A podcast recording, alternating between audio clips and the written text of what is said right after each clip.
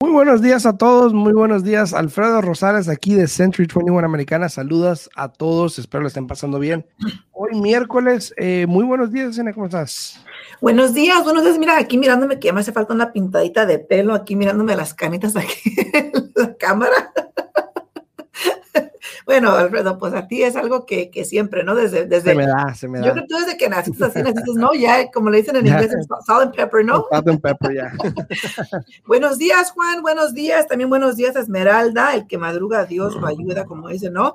Y aquí estamos listos para dar toda la información actualizada en bienes y raíces.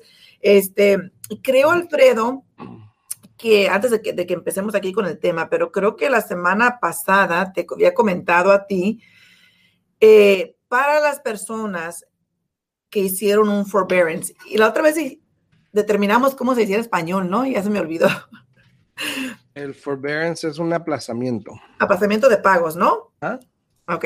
So, para todas las personas que hicieron un aplazamiento de pagos, este, y que ahora ya se quieren volver a, a reincorporar, este, quieren agarrar un nuevo préstamo, quieren refinanciar para mejorar el préstamo que tienen, o simplemente para deshacerse de esa segunda deuda que les pusieron, porque muchas personas lo que no saben es de que, por ejemplo, Alfredo, si tú tienes ahorita un préstamo de la FHA, ¿no? Y tú te pones en ese aplazamiento de pago que le llaman, eh, y ya pasó tanto tiempo y ya les dices, ¿sabes qué? Este, ya quiero ponerme al corriente, qué es lo que tengo que hacer, ¿no? Cada banco tiene diferentes opciones, ¿no? Pero lo lo que hemos estado notando más y más con las personas que tienen actualmente un préstamo del FHA y que han y hacen un aplazamiento de pagos y que ya se ponen al corriente, el banco te dice, está bien, no hay ningún problema, te lo agregamos al final de tu deuda, empiezas a partir del mes que viene a hacer los pagos, ¿no? Pero ¿qué pasa ahí, Alfredo? Lo que pasa allí es de que te ponen, ¿no? Un préstamo silencioso contra la casa que aparece como una segunda hipoteca y está ahí puesta directamente por HUD que HUD, obvio todo el mundo sabe, e, es el gobierno, FHA, o como le quieras llamar, ¿no? Entonces, ¿qué pasa? Si tú quieres refinanciar de nuevo y vas a refinanciar con un préstamo del FHA de nuevo, ¿no? FHA ha dicho de que si tú subiste un aplazamiento de pagos y quieres refinanciar en un futuro un préstamo normal para, para agarrar una nueva deuda y pagar la que tenías, tienes que hacer mínimo tres pagos consecutivos después del aplazamiento de pagos para poder refinanciar.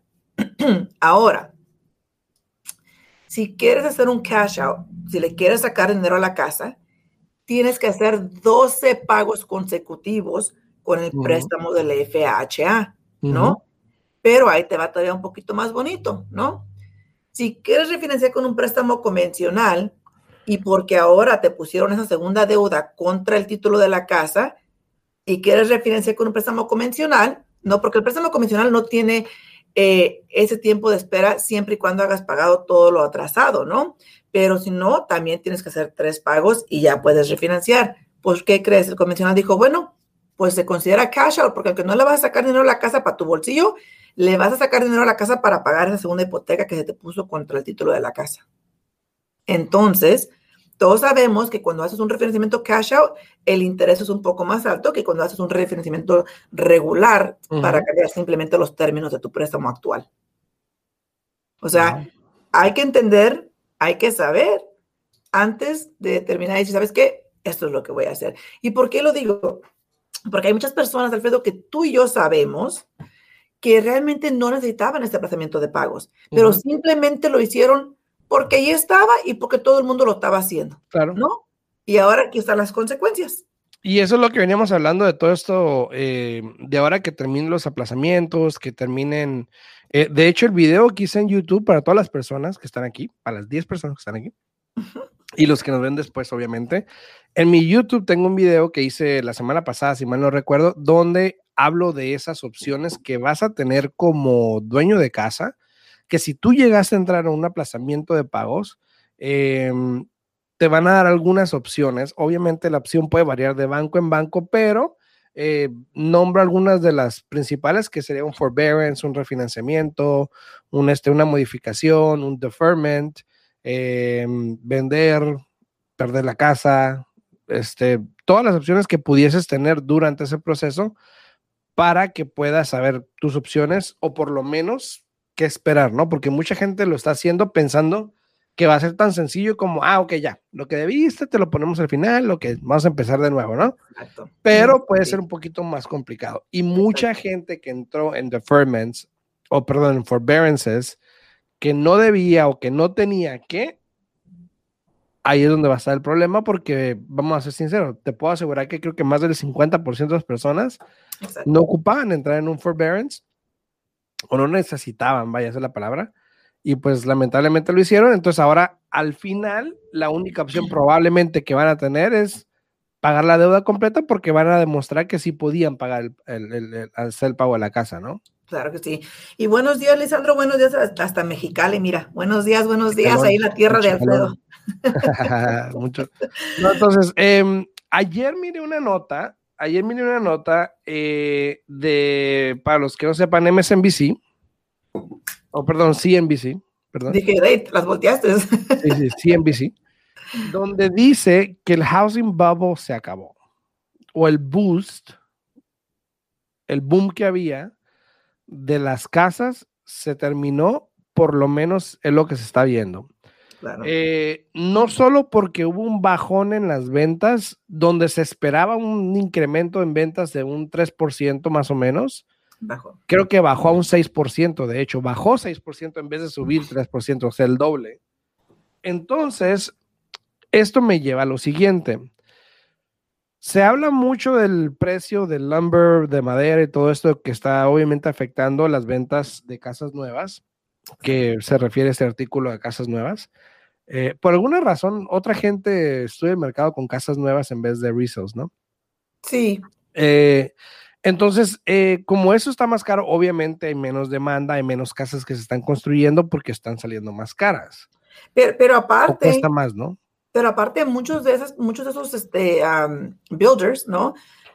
Ellos mismos cancelaron muchos contratos, Alfredo. Ellos tenían contratos en lugar y los cancelaron. ¿Por qué? Porque en el, en el precio que acordaron en este contrato, ya el costo de material no les daba para poder construir esa propiedad. Entonces, por eso es de que bajó tanto también el porcentaje de casas nuevas que se vendieron en esos, en estos últimos dos meses. Exacto. Entonces, eh, y luego empezaron, en vez de construir 10, 15, 20, hacían 3, 4, no sé, poquitas, ¿no? Por, por fases ahí.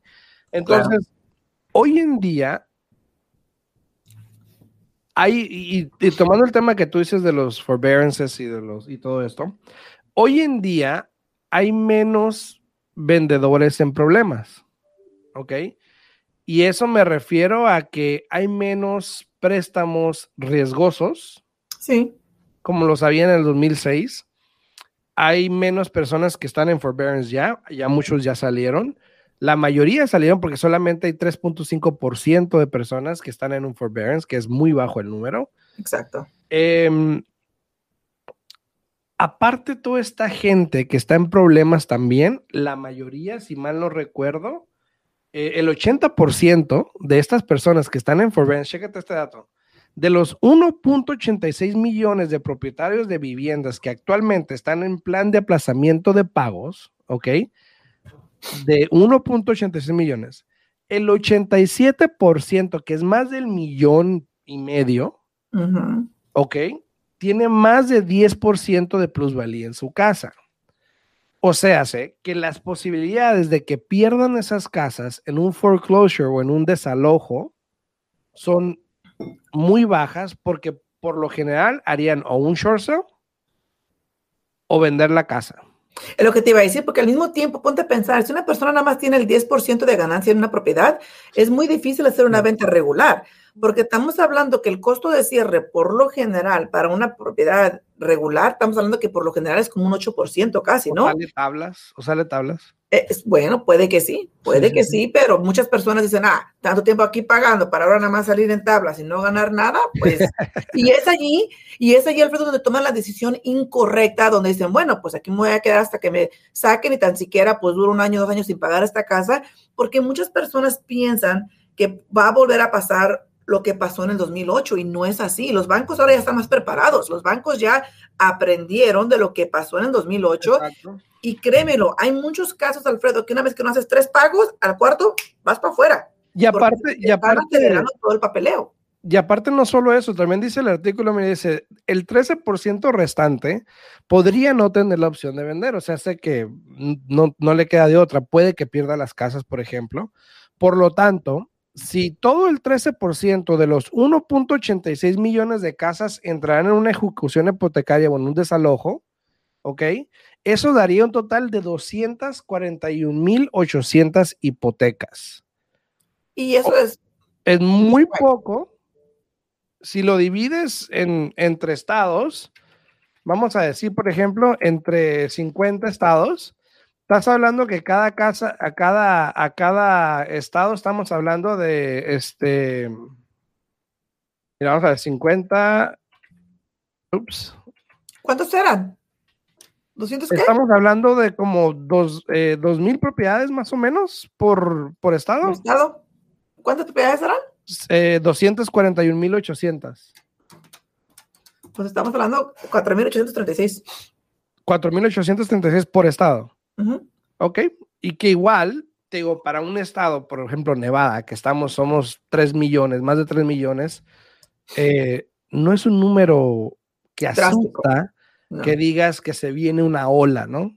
Pero, pero es lo que veníamos hablando al mismo tiempo vamos a, vamos a ser honestos, eso es nada más para foreclosures. Todavía puede haber muchos short sales, todavía puede haber personas que quieren vender por el simple hecho de, de, lo que tú quieras. Ahora, una cosa que dijo ayer Fran Fran aquí en los comentarios, que sí es muy cierto, es de que, por ejemplo, ya todo el mundo está esperando qué es lo que va a pasar este fin de semana eh, con, con el, el moratorium de todos los inquilinos. Eso también va a hacer muchos cambios porque poco a poco, más agentes de bienes y raíces están mostrando casas que están habitadas por un inquilino, porque saben que ya se viene la oportunidad de hacer el desalojo de esas propiedades. Aparte que los inversionistas que están en el negocio de hacer dinero, dicen, ¿sabes qué? Ya ahora que quiten e-, ese, ese reglamento que puedas decirle a este inquilino que desaloje la propiedad, ¿qué va a pasar ahí? Ya él va a vender su propiedad, quiere sacar su dinero, lo va a guardar para cuando vuelva a bajar el mercado, volver a comprar barato y vender caro, porque eso es el negocio de un inversionista, ¿no? Entonces, todo eso va a abrir muchas puertas, Alfredo, eh, de mirar qué es lo que va a pasar.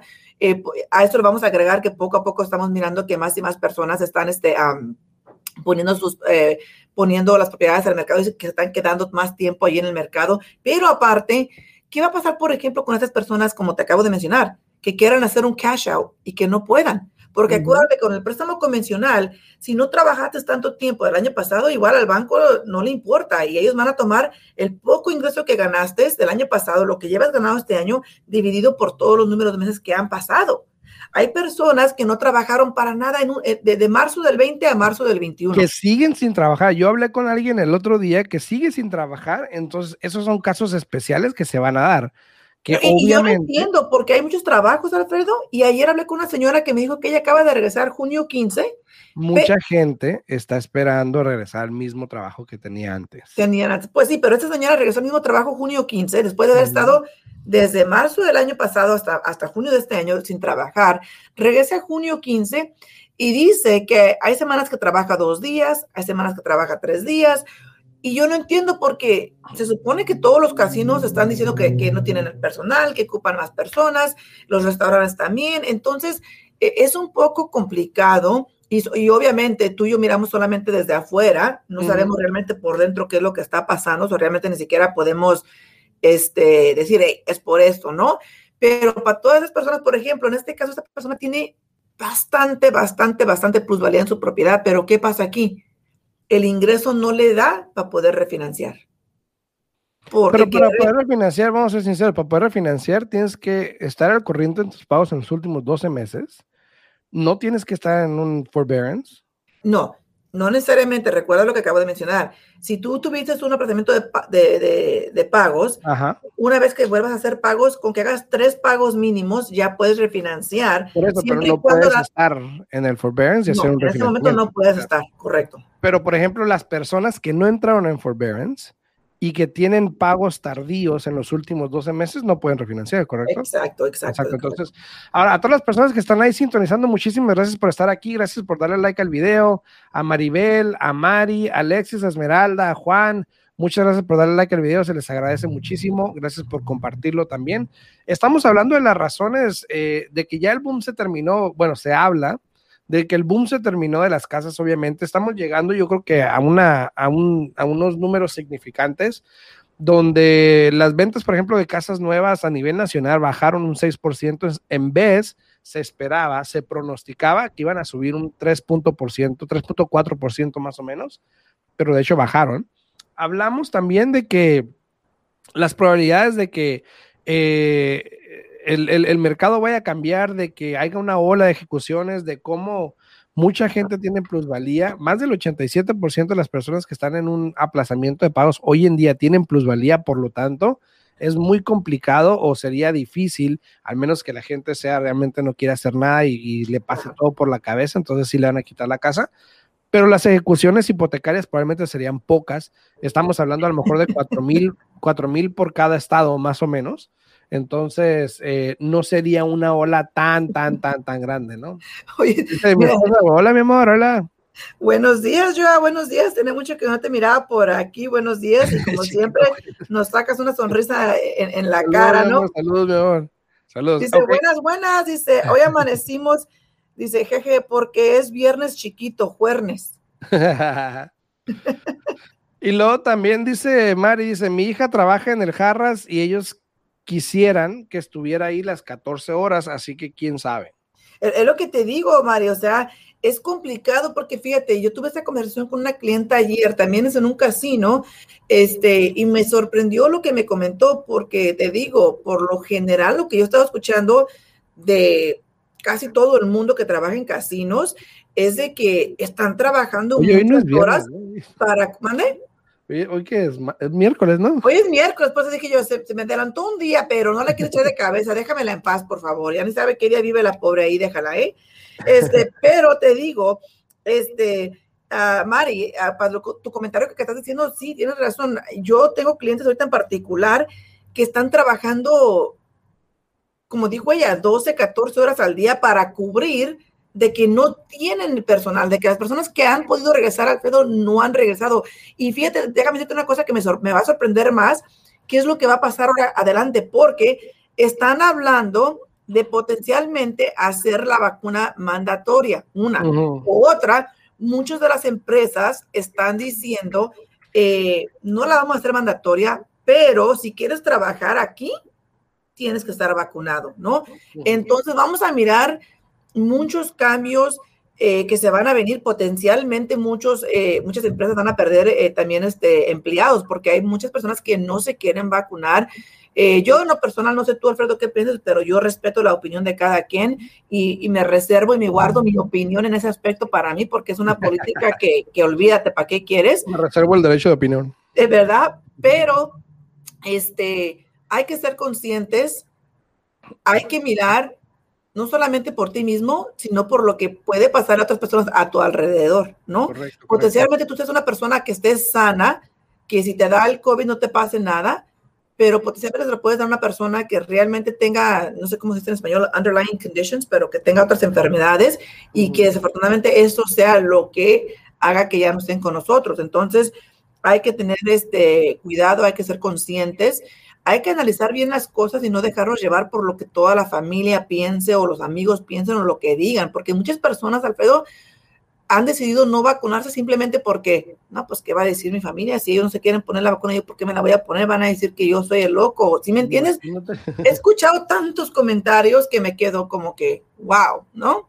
Pero bueno, Pero bueno, cada, quien. cada quien con eso, ¿no? No, sí, sí, se respeta a cada quien, pero hay que ser conscientes, ¿no? Y también, este, eh, saludos a los que están dando like, obviamente, mi esposa, muchas gracias, mi amor, a Esmeralda Flores también, a Fanny Montoya, muchas gracias por darle like al video, se les agradece. Em, ahora, algo también que es diferente a lo que estaba pasando en el 2006, 2007, por aquellos tiempos, durante la administración de Bush, ¿ok? No se habló mucho de ayudar a los dueños de casa. No. A los bancos sí. Lamentablemente en aquel tiempo, exacto, era, la- era la retórica de en aquel tiempo, let's bail out the banks, hay que ayudarle a los bancos porque están perdiendo. Y no se hablaba mucho de ayudarle a los dueños de casas, les, les, hay que dejarlos en sus casas, hay que ayudarles. Hoy en día todo se ha hecho, ha hecho muy diferente. Incluso lo que hablamos ayer, el presidente salió, eh, la administración de Biden salió el viernes eh, hablando de las opciones que le quieren dar a las personas que van a salir del forbearance para que no pierdan sus casas y puedan de alguna manera ponerse al corriente con el tiempo. Claro. Ahora, también una de las razones por las cuales obviamente no puede haber tanta ejecución hipotecaria, yo creo, es esa precisamente, de cómo hoy en día el gobierno está tratando lo mejor que puede para poder dejar a las personas en sus casas y que no las pierdan y que no haya otra crisis hipotecaria como lo hubo en el 2006. No, y se está escuchando es mucho, se está escuchando mucho esto de la retención de casa, ¿no? O sea, Sí, sí. la, la asistencia, la ayuda, este, lo único que yo siempre he dicho y que nunca voy a dejar de decir es que el dicho al hecho de buen trecho, entonces vamos a mirar exactamente qué es lo que se va a hacer, qué es lo que se va a ofrecer, eh, porque al mismo tiempo hay que también ser conscientes. Yo pienso, el, el problema que hay casi en, en todas las fases de los reglamentos, de las ayudas y eso, es de que realmente no se analiza bien a quién se le da la ayuda y si realmente se ocupa o no se ocupa. Entonces, allí es donde pagan Bueno, también, también lo que pasó es de que como pasó tan de repente, o sea, no les dio tiempo ni ver, ni, ni de hacer el sistema de ver a quién ayudaban y a quién no. Pero, pero me refiero, eh, eh, eso que estoy diciendo se puede aplicar a tantas cosas, Alfredo. Tú bien sabes a qué me refiero, tantas cosas, tantas, tantas asistentes que están afuera, allá, que realmente hay personas que no lo necesitan y yo no sé cómo le hacen, pero la agarran. Y hay personas que tú miras que realmente sí ocupan ayuda y no califican, ¿no? Y te quedas tú que, oye, ¿cómo es posible eso? ¿Sí? Entonces, pues cada quien, cada quien con su conciencia, cada quien con, con sus decisiones, pero aquí lo importante es de que esta vez, alrededor o a comparación del 2008, es como acaba de mencionar Alfredo, de que se está mirando más eh, el poder, el querer, el querer hacer retención del hogar, ¿no? El que no, las gentes no pierdan sus propiedades, de que se puedan quedar con sus casas, este, pero como todo, solo el tiempo lo dirá, ¿no? Así y es, vamos a así mirar es. qué es lo que va a pasar. Así es. Así que si tú tienes alguna pregunta en respecto a qué situación estás, qué puedes hacer, qué te espera ahorita al terminar, yo creo que el aplazamiento, no duden en llamarnos, mandarnos un mensaje, para eso estamos, para guiarte, para poder ayudarte. Y mira, Y dice Mari, manera puede salir, ¿no? Dice Mari, bueno, pero muchos se agarraron de que no daban el pago de su casa, pero sí andaban en, en las tiendas gastando. sí. Exactamente, mi Sí, sí. punto, Mari, no lo pude haber dicho mejor, pero eso sí es Lo muy dijo ella. cierto. Lo dijo ella, ¿no? Lo Es, dijo que es ella. muy cierto. Hay tantas personas que yo personalmente conozco, Alfredo, yo conozco, y que no estaban dando el pago de la casa, pues, pues es que los bancos están ayudándome. Ellos, ellos me mandaron. Oh, Hubo un cliente, hazme el favor, Alfredo, me quedé yo, es en serio, que él ni siquiera lo quiso, pero que el banco le dijo que lo tenía que agarrar. Dije, ay, Dios mío, ¿en serio? Eso no pasa. El banco no te va a forzar a que tú te pongas en un aplazamiento de pagos. Eso pasa porque tú quieres ponerte en ese aplazamiento de pagos, ¿no? Ah, saludos, saludos, Lucy. Buenos días, buenos días.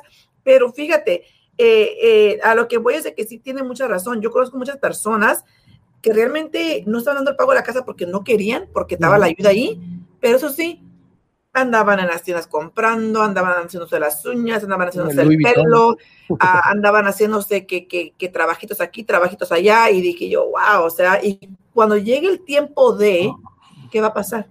Así ¿no? es. Eh, saludos a Lucy, saludos a Lucy Trejo, a Eddie López, saludos también este, a Calimán que anda por ahí también, a Danis y Dancis, perdón, Funes y Dancis, saludos para ti también, a Juan que anda por ahí obviamente, a Lamas Claudia que anda por ahí también. Muchos saludos a todos ustedes, muchas gracias por estar por acá, gracias por darle like al video, por compartirlo. Y no olviden, cualquier pregunta que tengan, pues nos pueden hablar, nos puro Gucci, puro Gucci. Nos pueden hablar, nos pueden mandar un mensajito y con mucho gusto les podemos responder. El mercado está cambiando, ya lo hemos dicho. eh, si estás pensando en vender, yo creo que sería el mejor momento porque te puede ser contraproducente en los siguientes meses. Si vas a comprar, el interés, de hecho, todavía está un poquito más bajo, está bien. Claro. Aprovechalo todavía. Eh, si te quedan tres meses de renta o algo, empieza el proceso ya, Ya, porque este, deja de tirar tu dinero. Prácticamente. Claro. si tienen preguntas, se pueden comunicar aquí a la oficina al 702-310-6396. De nuevo, 702-310-6396. Y muy importante, no se olviden, si están pensando en comprar, vender, lo que sea, llámenos, manden mensajitos, denle like al video, compártanlo y nos vemos mañana en punto a las 8 de la mañana. Saluditos a todos. Oh, mañana sí va a ser, como dijo, como dijo Mosha, mañana sí va a ser mañana jueves. jueves. Jueves. hasta, mañana, que tengan bonito día. Presentamos al día en bienes raíces con Alfredo Rosales y Yesenia Alfaro. Información actualizada. Comprar, vender, invertir, préstamos, créditos, intereses, toda la actualidad del mercado. 702-337-3096 y 702-310-6396. Visite www.alfredorosalesrealtor.com.